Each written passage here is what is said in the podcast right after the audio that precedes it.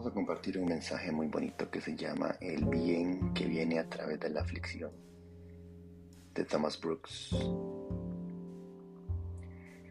Es indudable que como el gusto de la miel abrió los ojos de Jonathan, esta cruz, esta aflicción abrirá mis ojos. Por este golpe tendré una percepción más clara de mis pecados y de mi yo, y una vista más completa de mi Dios. Es indudable que esta aflicción precederá a la purga de mi escoria.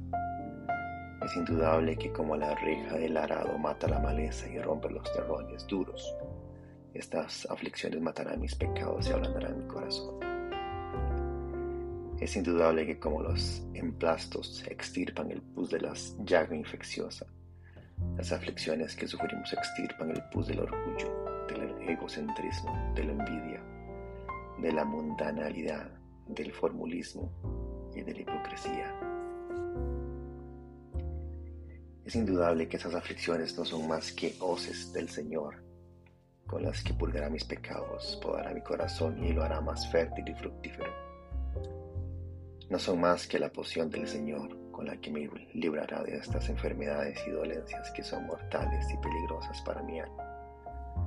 La aflicción es una poción tan curativa que sana todos los padecimientos del alma, mejor que cualquier otro remedio. Es indudable que por estas aflicciones el Señor conmoverá más y más mi corazón para que lo busque. En su angustia me buscarán. En tiempos de aflicción el cristiano se esfuerza por buscar a Dios con diligencia. Es indudable que por estas pruebas y aflicciones el Señor llevará mi alma a reflexionar más que nunca sobre las grandes verdades relacionadas con la eternidad. Es indudable que por esas aflicciones el Señor obrará en mí para que sienta más ternura y compasión por las que sufren.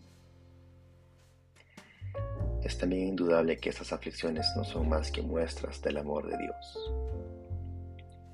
Por lo tanto, el cristiano santo dice, oh alma mía, no te turbes, guarda silencio. Todo lo que te mando es por amor, todo es fruto de un favor divino. Veo miel sobre cada ramita.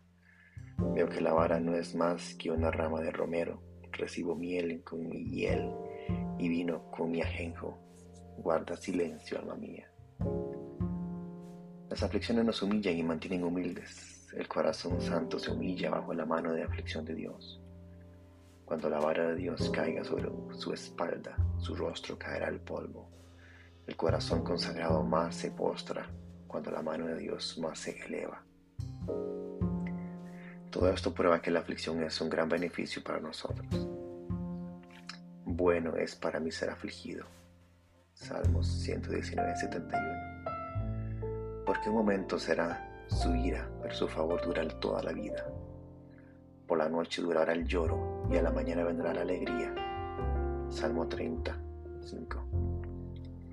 Su llanto durará hasta la mañana, Dios cambiará su noche invernal en día de verano, sus suspiros en canto, sus tristezas en alegría, su lamento en danza, su amargura en dulzura, su desierto en un paraíso.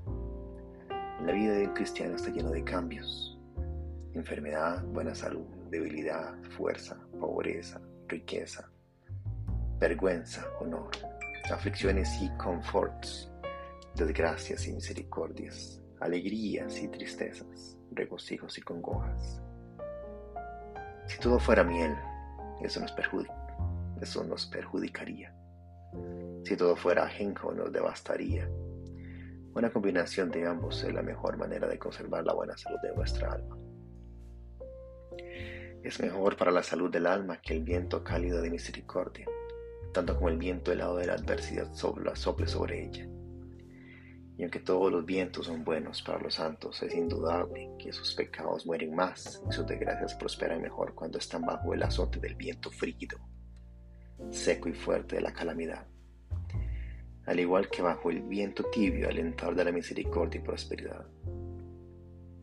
En el día de la adversidad considera. Eclesiastes 7, verso 14. Esté quieto y guarde silencio en medio de los problemas y pruebas que está pasando.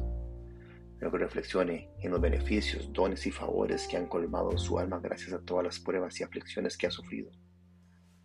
Considere como por medio de las aflicciones del pasado, el Señor le ha revelado los pecados, los ha prevenido y mortificado. Considere cómo el Señor por las aflicciones del pasado le ha revelado su insuficiencia, su inconstancia y la vanidad del mundo de todas sus cosas. Considere cómo el Señor por las aflicciones del pasado le ha ablandado, quebrantado y humillado el corazón, preparándolo para deleitarse de Él con más claridad, plenitud y dulzura. Considere cómo las aflicciones del pasado, cuánta sensibilidad, cuánta compasión, cuánto cariño, cuánta ternura y cuánta dulzura han aflorado en usted hacia otros que sufren. Considere cuánto espacio han abierto en su alma las aflicciones del pasado para recibir a Dios, su palabra, con sus buenos consejos y consuelo divino.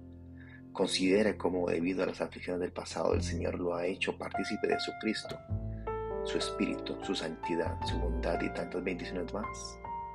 Considere cómo por las aflicciones del pasado el Señor lo ha impulsado a anticipar más el cielo, pensar más en el cielo, valorar más el cielo y desear más el cielo.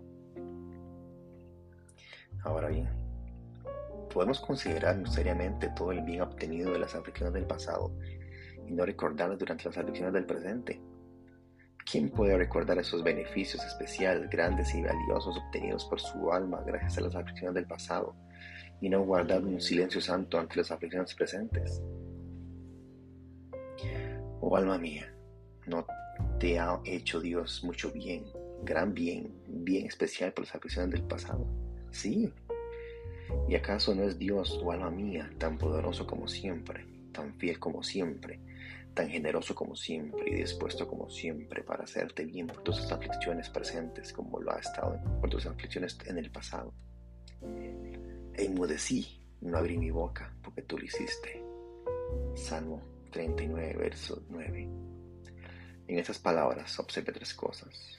Uno, la persona que habla es David, David es un rey, David un santo, David un varón conforme al corazón de Dios, entre comillas.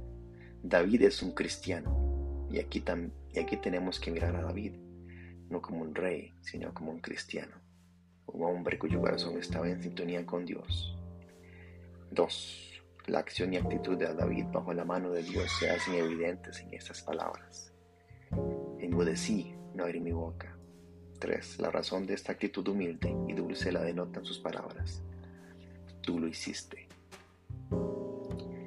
Conclusión es esta, que es el gran deber y preocupación de las almas llenas de gracia, enmudecer y guardar silencio cuando sufren las más grandes aflicciones, las situaciones más tristes y las pruebas más agudas en este mundo. El silencio de David es un reconocimiento de Dios como el autor de todas las aflicciones que vivimos. No hay enfermedad tan leve en que Dios no tenga una parte aunque no sea más que el dolor del dedo meñique. David reflexiona en todas las causas secundarias para terminar en la causa principal y guarda silencio. Ve la mano de Dios en todo, por lo cual permanece mudo y quieto. Ver a Dios en una aflicción es irresistiblemente eficaz para silenciar el corazón y enmudecer al hombre fiel. Aquellos que no ven a Dios en la aflicción caen fácilmente en la desesperación se indignan fácilmente y cuando sus pasiones los dominan y sus corazones arden, empiezan a confrontar a Dios y a decirle sin reserva que tiene razón en airarse. Los que no reconocen a Dios como el autor de todas sus aflicciones caen fácilmente en los principios desequilibrados del maniqueísmo 15, que afirman que el diablo es el autor de todas las calamidades, como si pudiera haber alguna maldad en la ciudad que Dios no haya hecho. Si no vemos la mano de Dios en las aflicciones, nuestro corazón no hará más que inquietarse y enfurecerse cuando pasamos por ellas.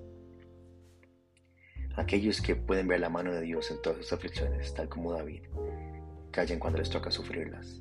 Ven que fue el Padre quien las dio a beber la copa amarga, su amor, lo que les puso estas cruces pesadas en los hombros, su gracia, lo que les colocó esos yugos en el cuello, y todo esto dio como fruto mucho silencio y calma en su espíritu.